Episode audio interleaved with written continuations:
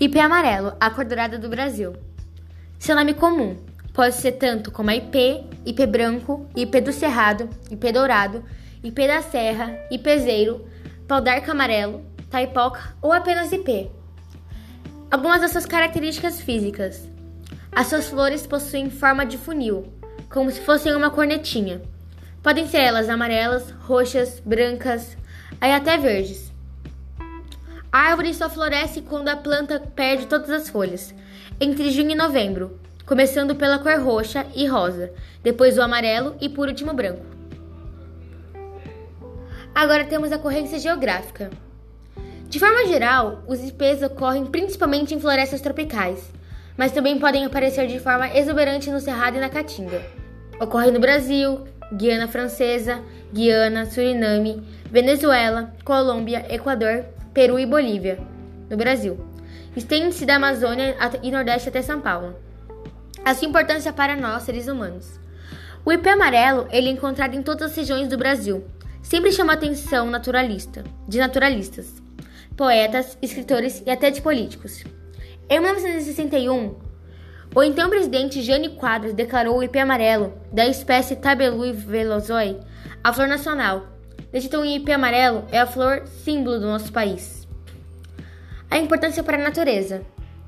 As flores dessa espécie atraem abelhas e pássaros, principalmente beija-flores, que são importantes para agentes polinizadores. Algumas de suas importâncias econômicas. A madeira é própria para obras externas, como postes, peças para pontes, tábuas para assoalhos, rodapés, rodapés, molduras, etc. Entre seus princípios ativos podemos encontrar as saponinas, taninos, antibióticos naturais, minerais e flavonoides. A árvore é extremamente ornamental, principalmente quando em flor. É especial de pé amarelo, mais cultivado em praças de rua estreitas e sobre redes elétricas em virtude, em virtude de seu pequeno porte. Deve ser plantado sobre solo pleno, em solo fértil, bem drenável e enriquecido em matéria orgânica. Exige, exige rega, rega regular no primeiro ano, mas é resistente aos períodos de estiagem. Temos algumas curiosidades também, por último. O ipê costuma perder todas as suas folhas durante o inverno, e fica repleta de flores no início da primavera. Essa característica faz com que esta árvore ofereça melhor luminosidade, espaço plantado durante o inverno e uma excelente sombra ano, no, ano resta, no restante do ano.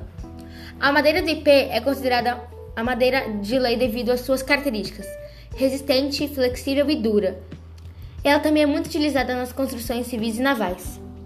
Espero que tenham entendido um pouquinho mais sobre o ipê amarelo essa flor, essa árvore tão importante no nosso país, o nosso símbolo. Obrigada por assistirem e escutarem.